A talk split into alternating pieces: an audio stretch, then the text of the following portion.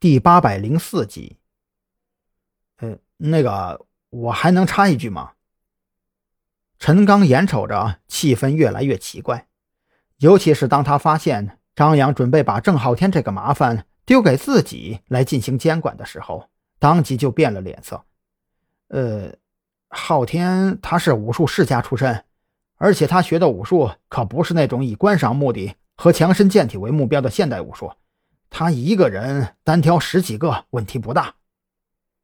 一个人单挑十几个，张扬咧嘴冷笑。那你给我解释一下，刚才是谁被人追杀，差点被干掉灭口的？别忘了，人家手里可是有枪的，武术再高，一枪撂倒，你以为是开玩笑的？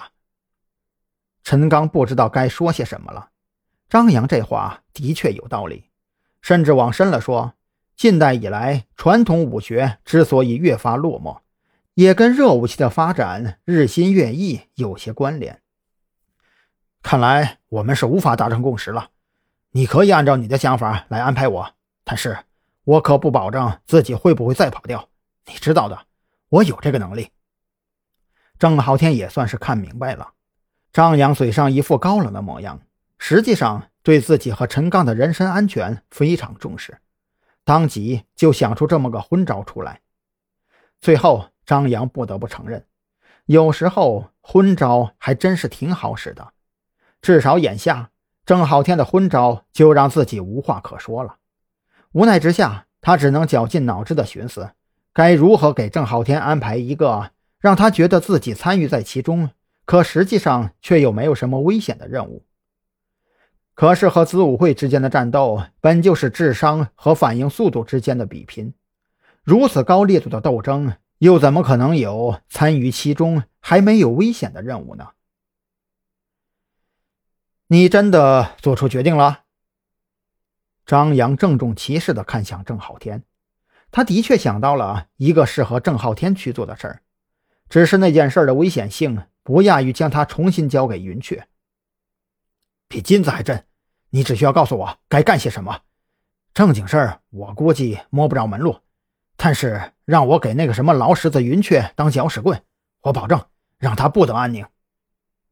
郑浩天这会儿眼睛里直冒火，之前被追杀的如此狼狈，说到底还是手里没家伙就没底气跟人硬刚，可如今这也算是回到了组织的怀抱，就冲张扬这特殊案件侦办局的特殊身份。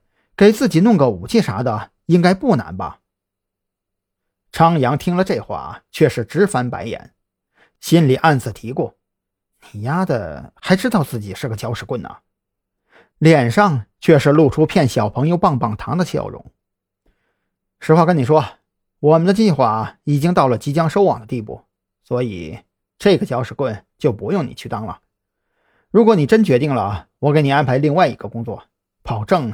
比你去当什么搅屎棍更加刺激，但是我希望你再慎重的考虑一下，我对你的安排会非常危险。一听这个，陈刚当即转身就往外走，他可不想跟什么计划扯上关系。眼下东江县已经受到山南市严打的波及，很多山南市的地痞流氓都开始往周边区域流窜，他最近的担子可是够重了，实在不想参与到某些莫名其妙。而且还是涉密的工作之中。看着陈刚离开，张扬也没有再开口阻拦，而是等他走出去，并且关上房门之后，这才正色等待着郑浩天的回答。